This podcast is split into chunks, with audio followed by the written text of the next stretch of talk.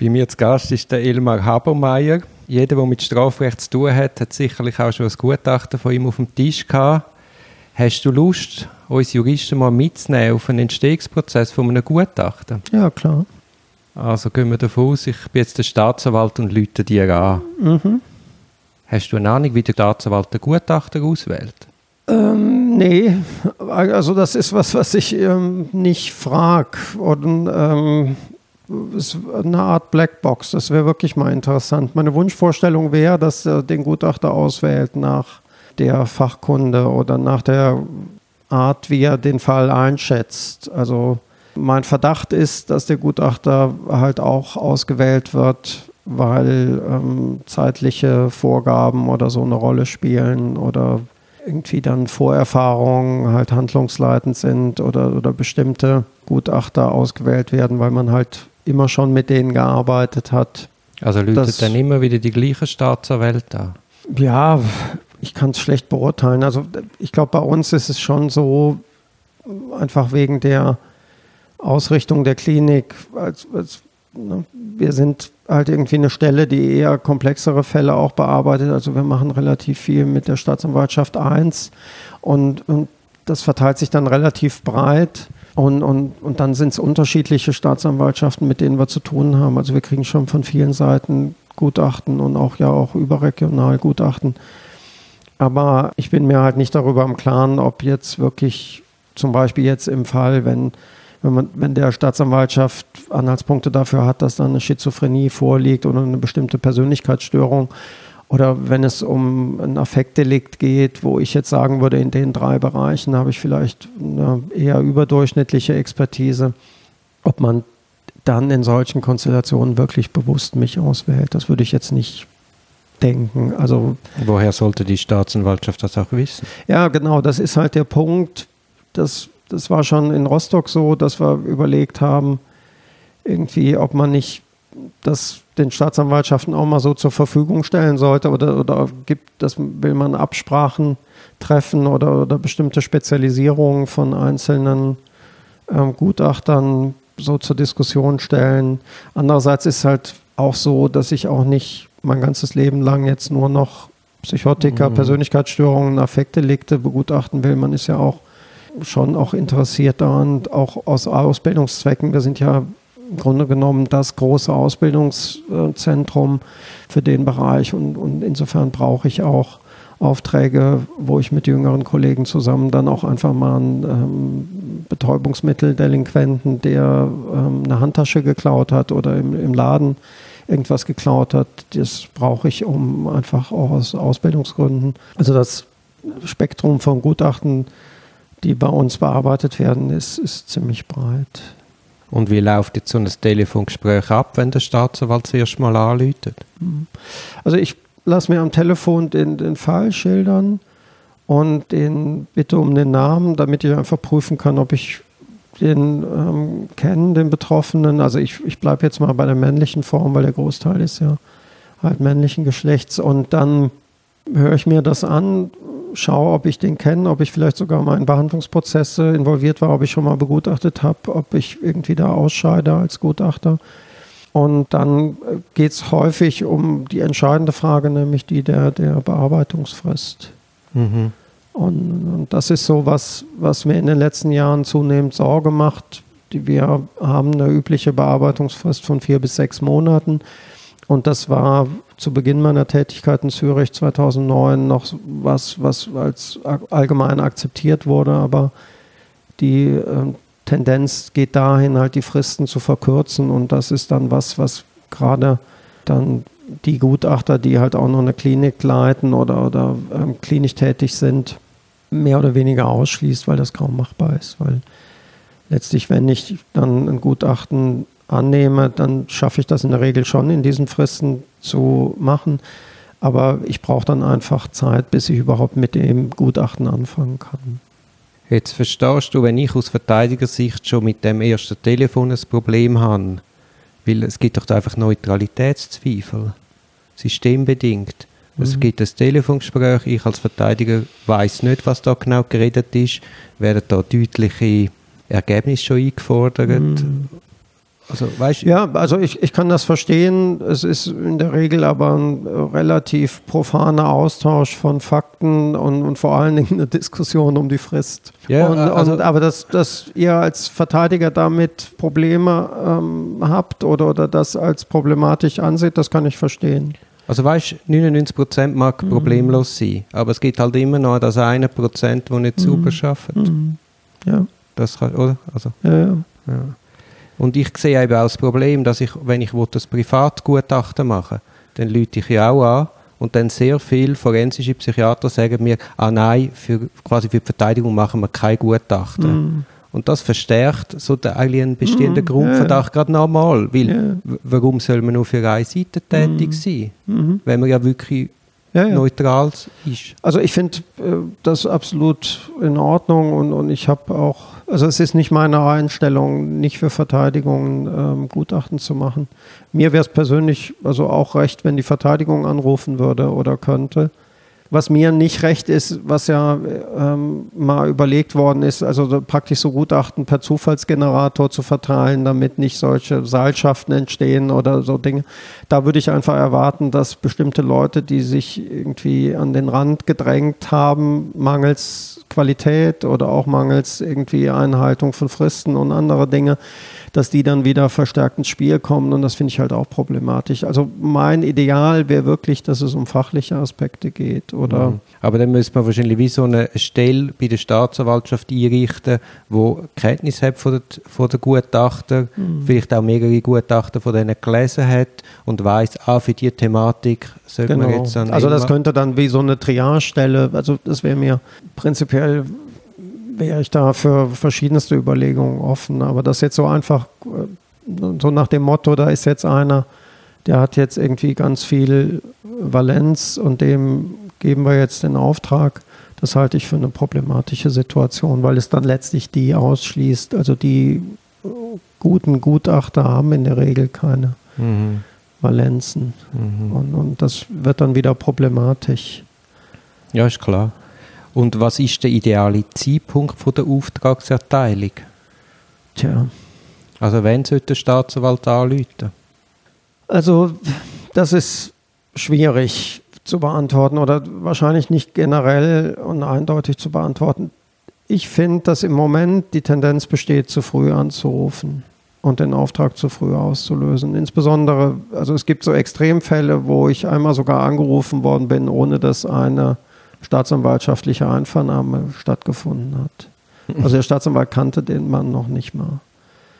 Und da, das finde ich dann schon mühsam, weil man erwartet dann, das ist dann halt so, da sind dann diese Fälle, wo man dann halt auch irgendwie möglichst innerhalb von einem bis zwei Monaten schon ein Statement haben will.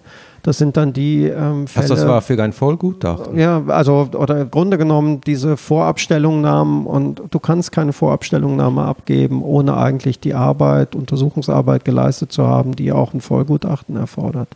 Also alles, was mit Vorabstellungnahmen zu tun hat, ist letztlich das Vorziehen eines Falles gegenüber den anderen in der Warteschlange, nichts anderes.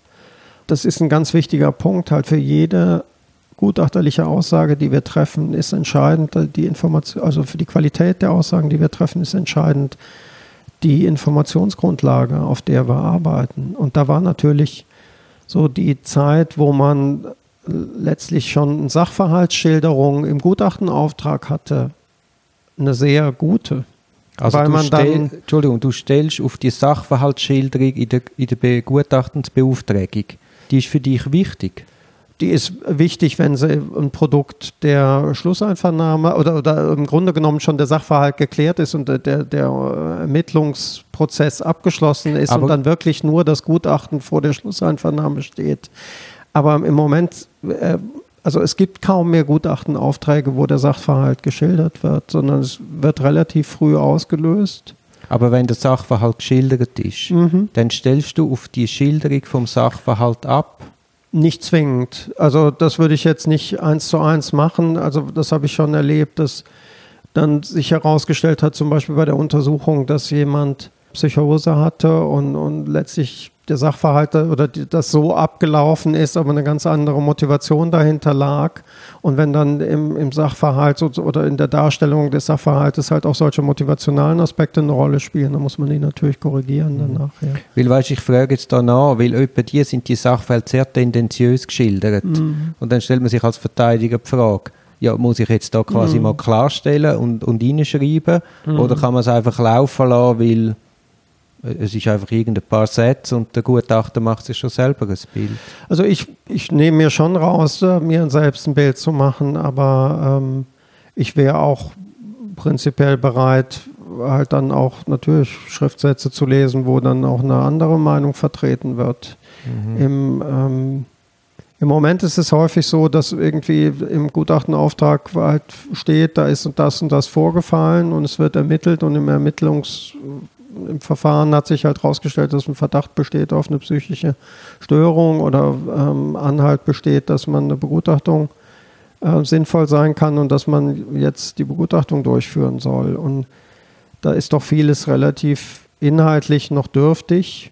Und, und im Grunde genommen ist ja die Frage, ist das dann nicht zu früh? Und, und, und gerade wenn noch wesentliche Einvernahmen nicht stattgefunden haben, auch bei Delikten im Ausgang Zeugeneinvernahmen noch nicht stattgefunden haben, das ist ja dann relativ bedeutsam, auch was die Leute in der Umgebung mitbekommen haben, wie die das einschätzen, dann kann ich einfach nicht solide arbeiten. Und Ja, man könnte es aber auch anders sehen, dass man sagt, es ist zwar noch nicht passiert, aber du als Gutachter nimmst an diesen Einvernahmen teil. ja, Das wäre Das- dann der Idealfall. ja, also das wäre so was, was im Grunde genommen, Also ich habe das noch nie erlebt, aber das wäre eigentlich der Idealfall.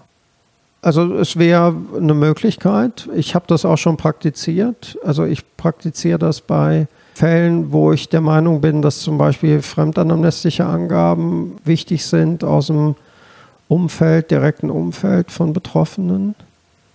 Und dann rege ich an, dass ich bei der Einvernahme oder dass eine Einvernahme angesetzt wird und dass ich bei der Einvernahme dabei sein kann und formuliere halt Fragen, Vorschläge, die dann von der Staatsanwaltschaft gestellt werden und ähm, kann dann auch ergänzend noch Fragen stellen, je nachdem, wie sich das entwickelt. Und das ist schon eine sehr sinnvolle Möglichkeit.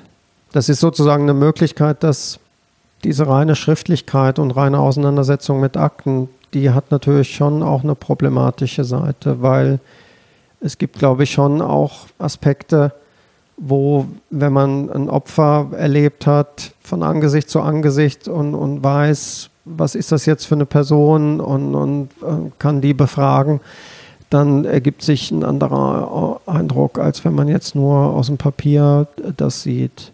Aber letztlich ist es schon so, dass ich jetzt zum Beispiel von Sachverhaltsschilderungen oder, oder auch Informationen, Vorinformationen mich jetzt nicht unbedingt irgendwie massiv geprimed sehe. Also ich mache mir dann selbst ein Bild. Also ich finde, der zweite Schritt ist ja dann letztlich der entscheidende Schritt, wenn dann die Akte eintrifft, dass man die Akte sehr sorgfältig studiert und, und dann letztlich auf der Aktenbasis irgendwie sich auch schon ein eigenes Bild macht. Wie studierst du denn die Akten?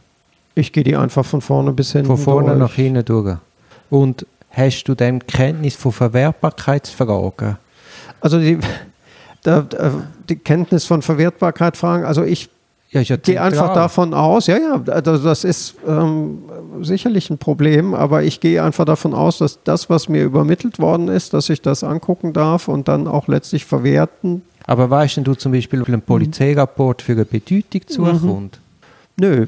Also äh, ich würde jetzt mal einfach mal, sag mal frank und frei nein, weil es im Grunde genommen nicht meine Baustelle ist dann. Aber Also weißt du, das ich- würde mich als Mhm. Verteidiger nämlich zwingen, ab sofort bei jeder Begutachtung dem Gutachter detailliert schildern, hey, Polizeirapport hat den Beweiswert, Mhm. die Einvernahme ist nicht verwertbar, weil die Belehrung fehlt und, und, und. Weil Ja, ja. sonst fließt ja das zwangsläufig in ein Gutachten ein.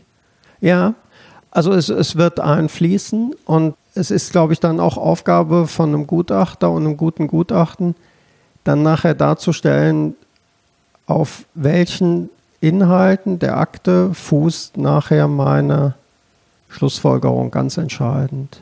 Und da finde ich, kommt ihr dann ins Spiel. Also wenn ihr dann seht, meine Schlussfolgerung fußt zum Beispiel auf dem Polizeirapport und ihr habt Schwierigkeiten mit der Entstehung des Polizeirapports. Ja, aber weißt so, so, so läuft es ja nicht, sondern die meisten Gutachten wird einmal auf 20 Seiten mhm. quasi einfach die Akten wiedergegeben. Mhm. Aber es findet ja dann nicht, nicht unbedingt der Gewichtung statt. Nee, sie wird zunächst mal, also das ist auch so, ist bei mir auch so. Also ich ähm, gebe einfach in der Aktenlage das wieder, was ich als gutachtensrelevant erachte. Oder, oder ich, von meiner Arbeitsweise gehe ich halt einfach so vor, dass ich relativ viel diktiere und streiche dann nachher das raus, was ich nicht relevant fand. Ich finde, die Aktenlage ist halt auch in der Zusammenfassung wichtig, damit die Verteidigung, aber auch die Staatsanwaltschaft und das Gericht sehen kann, was habe ich der Beurteilung zugrunde gelegt oder was habe ich mhm. als wichtig empfunden? Weil es kann ja sein, dass ich irgendwie bei riesen Aktenstapeln auch irgendein Schriftstück übersehe, was von großer Bedeutung ist. Und wenn das in der Aktenlage nicht zitiert ist, dann kann man ja nachhaken. Aber mein Eindruck ist eben ein anderer. Dass Gutachter Angst haben, dass sie irgendetwas übersehen und darum mhm. einfach alles wieder gehen.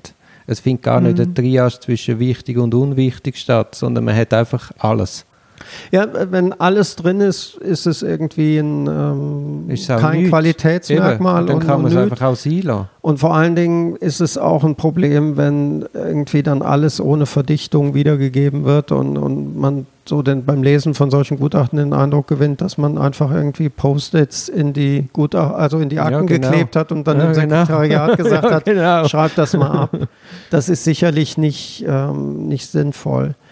Aber die Aktenlage hat schon eine Bedeutung. Also ich habe ja auch Gutachten Qualitätsuntersuchungen gemacht und das war schon so, dass uns aufgefallen ist dabei, dass Gutachten, die keine gute Aktenzusammenfassung hatten, oft dann hinten auch bei der Zusammenfassung und Beurteilung schlechter ja. waren. Also das zeigt schon auch eine gewisse Sorgfältigkeit, obwohl ich halt insgesamt auch sagen muss, auch in der eigenen Abteilung, auch in der eigenen Arbeit, die, die Aktenzusammenfassungen, die werden zunehmend zu lang und es ist schwierig, diesen Prozess wieder irgendwie einzufangen und, und das zurückzuholen. Andererseits, wenn man dann, was ja in letzter Zeit auch häufiger passiert, zu Gericht gebeten wird, oftmals ein bis zwei Jahre nachdem man das Gutachten abgegeben hat, dann ist man auch ganz froh, wenn man sich anhand der Aktenlage ja. wieder in den Fall richtig reinarbeiten kann. Aber nochmal die, zu dieser Frage der Verwertbarkeit zurück. Ich glaube, ich habe deswegen einfach auch gesagt, nein, weil ich denke, ich bin kein Jurist und, und darf mir das auch nicht anmaßen. Und ich glaube, es liegt dann an euch Juristen, letztlich am Auftraggeber so, sowieso eine Lenkung oder de, den, den Gutachter zu leiten. Das ist aus meiner Sicht auch eine Aufgabe des Auftraggebers, aber auch der Juristen. Ihr müsst letztlich uns auf bestimmte Probleme, die sich in der Akte ergeben, hinweisen. Und aber wenn bestimmte Dinge halt für dich, Duri, problematisch sind in diesem Fall oder du Mühe mit dem und dem Schriftstück hast, dann würde ich das sehr begrüßen, wenn das verschriftet wird und dann halt auch über die Staatsanwaltschaft dann an den Gutachter äh, weitergeleitet wird, damit man das halt mit berücksichtigen kann. Weißt du, es ist ja mal schon ein Kampf, dass man, dass man sieht, was überhaupt ein Gutachter geht. Es ist ja nicht so, dass da Transparenz herrscht und man genau weiß als Verteidiger, was der Gutachter jetzt wirklich vorgelegt bekommt und was nicht. Und ob die Eingaben, die sich dann quasi eben mit dem mhm. Tatsachenfundament auseinandersetzen, wird das wirklich weitergeleitet. Mhm. Wenn man direkt Kontakt aufnimmt, ist einfach die Hölle los, was ich auch nicht verstehe. Mhm. Es ist natürlich schwierig für mich, das zu beurteilen, wenn mir Sachen vorenthalten würden, dann wüsste ich ja nicht, dass sie mir vorenthalten werden. Ja, nein, aber nicht und aber ich weiß die, in, nicht. In, in Zürich selbst habe ich den Eindruck, dass das eigentlich wirklich so ist, dass man jedes erdenkliche Schriftstück mhm. weitergeleitet ja, bekommt froh, und dass die Aktenlage ja. wirklich sehr komplett ist. Mhm. Es gibt andere Kantone und Staatsanwaltschaften von anderen Kantonen, die wirklich so eine Aktenauswahl treffen. Mhm. Ich persönlich finde das schwierig. Also ich bestehe eigentlich in der Regel darauf, dass ich wirklich die Komplettakten bekomme. Und auch bei Prognosegutachten die Komplettakten habe, ob ich sie dann wirklich von vorne bis hinten irgendwie auch die Vorgänge von vor 30 Jahren nochmal von A bis Z lese, ist die andere Frage. Aber ich kann es dann halt einfach tun, wenn sich äh, Bedarf ergibt, das zu tun. Und, und es ist wichtig, dass ich es halt habe. Mhm. Jetzt beim Tatsachenfundament. Wird da der Grundsatz in dubio pro reo beachtet? Also im Tatsachenfundament wird zumindest, es wird so ausgeführt, und das ist ja der Punkt, den ich meinte, hinten bei der Zusammenfassung und Beurteilung des Falles würde ich ja jetzt in einer Darstellung, zum Beispiel bei einem Sachverhalt, der halt von verschiedenen Zeugen ganz unterschiedlich, also vom Opfer anders geschildert wird als vom Täter und wiederum von Zeugen anders geschildert wird, dann würde ich ja als Gutachter nicht Partei für eine Schilderung ergreifen, sondern letztlich die unterschiedlichen Schilderungen wiedergeben und dann sagen, was sich aus den unterschiedlichen Schilderungen ergibt. Also Variantenbilder. Mhm. Ja. Unbedingt. Ja, also unbedingt. Ist, ja, also aber das, ist, sieht man auch selten in Gutachten. Ja, aber das kann daran liegen, dass viele Fälle halt sehr klar sind. Ja, aber genau. ich würde, ich würde ähm, vermuten, dass es eher daran liegt, dass die Ja, Variantenbildung halt sehr kompliziert ist. Und, Ja, und natürlich. Und wenn natürlich der Staatsanwalt mit einem, mit einem fixen Mhm. Auftrag Sachverhalt kommt, dann ist eben Gefahr groß, dass sich dann der Gutachter eben einfach an dem hebt.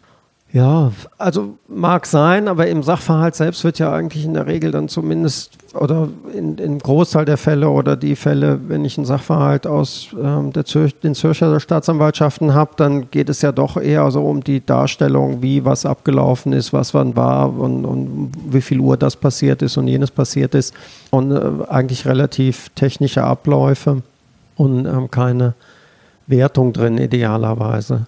Ich, ich finde, das ist absolut wichtig, in solche Variantendiskussionen zu kommen und, und, und ähm, solche Variantendiskussionen zuzulassen und auch deutlich zu machen, wo ein Beurteilungsspielraum ist. Und, und es ist auch eure Aufgabe als Juristen, die Gutachter auch dazu anzuhalten, das zu tun. Und das mag dann irgendwie nach außen in manchen Fällen dann so ein bisschen wischiwaschi-mäßig rüberkommen. Aber es ist einfach so, dass viele Dinge unterschiedliche Beurteilungsoptionen zulassen. Und dann ist es an mir, zu Äußerungen dazu zu treffen, ob jetzt eine Beurteilungsoption plausibler ist als die andere, aus psychiatrischer Sicht. Aber ähm, das, da kann man dann auch weiterhin unterschiedlicher Auffassung sein. Und ich kann jetzt nicht ähm, irgendwie den Anspruch erheben, dass ich dann nach der Begutachtung genau weiß, wie das abgelaufen ist. Aber ich finde, ich kann oder muss halt die unterschiedlichen Darstellungen würdigen und dann sage ich halt im Idealfall, der, der Explorant sagt halt, er war extrem betrunken und die Zeugin, die halt unbeteiligt war und das beobachtet hat, sieht ihn halt nicht schwanken und dann spricht das eher gegen eine starke Alkoholintoxikation und wenn er dann noch der Polizei weglaufen kann und dann äh, vielleicht noch über eine Hecke springt, dann spricht das einfach objektiv gegen eine schwere Alkoholintoxikation und das dann muss man das darlegen. Dann ist die Version von ihm die, die würde für das und das sprechen, aber es gibt halt viele Anhaltspunkte dafür, dass das, Dass das eher ist. eine Akzentuierung von Problemen durch oder eine Aggravation und, und, und besondere Betonung von Defiziten ist, die jetzt sich in den Darstellungen von neutralen Personen halt nicht so darlegen lassen. Und, und das muss halt auch möglich sein. Und welche Schlüsse ihr dann nachher als Juristen daraus zieht, die sind, das ist dann eh wieder euer Bier. Ich sehe, wir kommen da ins Endlose ein bisschen, aber es ist super spannend. Siehst du auch ein Problem in der, in der Qualität der Einvernahmeprotokoll? Also es gibt sehr gute Protokolle, aber es gibt auch Protokolle, wo du eigentlich äh, überhaupt nicht kannst erfassen oder ersehen, was in so einer Einvernahme abgelaufen ist. Ja, also das, das ist halt wirklich so der Punkt, wenn ich, wenn man ja in unterschiedlichen Ländern gearbeitet hat und forensisch-psychiatrisch gearbeitet hat, dann gibt es ja in, jeder Region auch äh, Vor- und Nachteile. Und im deutschen Strafrecht ist es ja so, dass das Unmittelbarkeitsprinzip gilt. Also letztlich wird ja das Ermittlungsverfahren dann nachher vor Gericht nochmal komplett aufgerollt oder die entscheidenden Teile aufgerollt. Und dann wird ja die Einvernahme wieder durchgeführt, die Zeugen gehört und so. Und dieses Unmittelbarkeitsprinzip hat schon viele Vorteile. Und man kann auch als Psychiater in der Verhandlung Fragen stellen und, und hat eine deutlich aktivere Rolle. Und das macht schon vieles sehr viel plastischer. Einvernahmeprotokolle haben halt häufig die Tendenz sehr, sich nach den Abläufen zu orientieren. Also ich habe das gemacht, dann habe ich jenes gemacht, dann habe ich dieses gemacht. Und es wird wenig nach Motiven gefragt. Ja, aber ich meine nicht einmal das, sondern einfach eine Verschriftlichung von einem Gespräch. Mhm. Das ist ja immer ja, ja, es ist ein Kondensieren von nonverbalen Verschwind. Ja. Es zeigt ein mehr aus über die Schreibkompetenz von dem, wo halt das Protokoll mhm. verfasst, als über das, was wirklich mhm. gesagt wird. Ja. Weil es ist ja nicht einmal ein Wortprotokoll. Mhm. Ja, ja. Also das ist auch ein Problem, wobei da ja in letzter Zeit zunehmend äh, es gemacht wird, dass auch äh, videogetapte Einvernahmen übermittelt werden.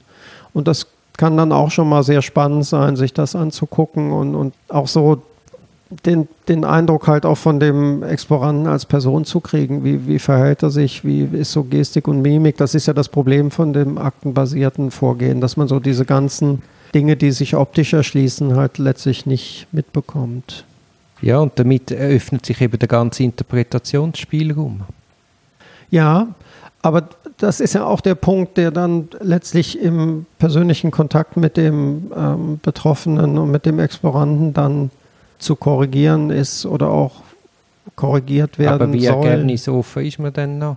Also ich finde, ich find, man muss dann ähm, ergebnisoffen sein. Und, und das Aber ist ja Teil ma Wie der, machst du denn das? Also ich, ich schaue mir die Aktenlage ganz genau an und dann habe ich ja ein gewisses Bild vor mir, wie dieser Mensch mir entgegentreten wird, wie wird er sich verhalten, was ist das für jemand. Und dieses Bild, das ist ja, wenn man irgendwie eine gewisse Erfahrung hat, dann deckt sich das zum Teil oder zu, vielleicht sogar einem großen Teil mittlerweile mit dem, was man dann nachher vorfindet und antrifft. Aber wenn jetzt jemand sich komplett anders oder unerwartet verhält oder, oder auch dezent anders verhält, dann ist das ja was, was ich sehr kritisch reflektiere und, und was ja auch Teil meines Berufs ist, solche Dinge dann auch sehr aufmerksam auch an mir selbst wahrzunehmen und, und zu reflektieren dann Schlüsse daraus zu ziehen. Und Aber wie passiert das? Nimmst denn, hast denn du zum Beispiel eine Supervision? Oder zeichnest mhm. du das Explorationsgespräch auf mhm. und schaust es nachher nochmal an? Nee, also die, also wir nutzen halt schon Intervisionsmöglichkeiten und bei uns in der Klinik gibt es auch viele Supervisionsangebote. Aber ähm, im Kontakt jetzt im Einzelfall geht es wirklich auch darum, sich in der Untersuchungssituation oder nach der Untersuchungssituation zu vergegenwärtigen, was ist da jetzt passiert und was habe ich vielleicht erwartet nach Lektüre der Aktenlage und was hat sich jetzt dargestellt. Und die Differenz, wodurch kann die begründet sein oder wie kann ich das ableiten? Aber das ist ein rein reflektiver Prozess. Es ist ein reflektiver Prozess, der letztlich im Grunde genommen eine Art Handwerk von Psychiatern und Psychotherapeuten ist, halt über solche Dinge. Also halt auch sehr bewusst nachzudenken, sich ja. das sehr bewusst zu machen und also nicht einfach nur so hinzunehmen, sondern zu hinterfragen, woran liegt das und, und was für eine Bedeutung hat das. Mhm. Ich frage jetzt da nach, weil ich merke es zum Beispiel auch mit Podcasts. Wenn ich nachher unseren Podcast höre und schneide, mhm. dann höre ich Sachen, oder es erschliessen mir erst Sachen, die ich im Moment einmal gar nicht so realisiert mhm. habe. Mhm. Und ich finde das eben noch verrückt, wie viel einem das passiert. Ja, ja klar. Und das mach, hast du als Psychiater nicht, wenn du das, das Gespräch mit dem Exploranten nicht aufzeichnest. Dann hast du einfach dein Bild und du gehst davon aus, dass dein Bild richtig ist und gehst mhm. eben nicht zurück und überprüfst das nochmal. Ja, aber ich sehe den Exploranten ja mehrere Male und bestimmte Dinge die hake ich ja nach oder bespreche sie auch mehrfach mit ihm. Also ich glaube schon, dass sich das dann auch dadurch ein bisschen ausgleicht. Es ist einfach, finde ich, wichtig, dass man, man muss von einem Psychiater oder einem guten Gutachter und forensischen Psychiater verlangen können, dass er von einmal gemachten Modellen oder, oder Fallhypothesen und, und Fallkonzepten halt auch abrücken kann oder die modifizieren kann oder in Frage stellen kann. Und, und wenn das nicht passiert, dann ist das aus meiner Sicht halt schon dann ein Qualitätsmangel. Aber das ist ein Qualitätsmangel, wo man nicht kann überprüfen kann, weil ja das nicht Teil vom, vom Verschriftlichungsprozess ist. Ja, das Reflektive. Ja, also es ist schon was, was im Gutachten beschrieben wird. Jetzt bei, bei Gutachten aus unserer Abteilung gibt es ja so ein, also ist ja der erste Abschnitt Aktenlage und dann der zweite Abschnitt eigene Erhebung und da ist ja schon mal wichtig, bei den eigenen Erhebungen halt auch für den ähm, Anwalt, auch für den Auftraggeber zu sehen, was ist überhaupt besprochen worden.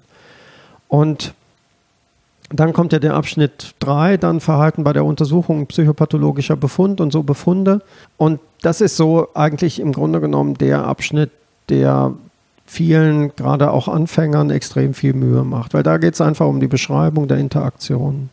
Und im Idealfall, oder wenn das halt besonders große Diskrepanzen gibt oder in dem Untersuchungsverlauf Veränderungen gibt, dann ähm, ist das da so beschrieben, dass der Leser sich ein Bild davon machen kann, was sich da getan hat oder, oder wie diese Diskrepanzen ähm, zutage getreten sind oder wo die dann problematisch waren und in welche Richtung sich das dann aufgelöst hat. Und ich gehe halt technisch so vor, dass ich im Grunde genommen vor der ersten Untersuchung die Aktenlage diktiert habe also dass ich aktensicher bin. Dann gehe ich untersuchen und bespreche die Dinge mit dem Exploranten, die in der ersten Untersuchung besprochen werden. Da geht es dann eher so um die Lebensgeschichte und, und so das, was üblicherweise ein Arzt halt erfragt, somatische Vorgeschichte, Medikamente und ähnliches.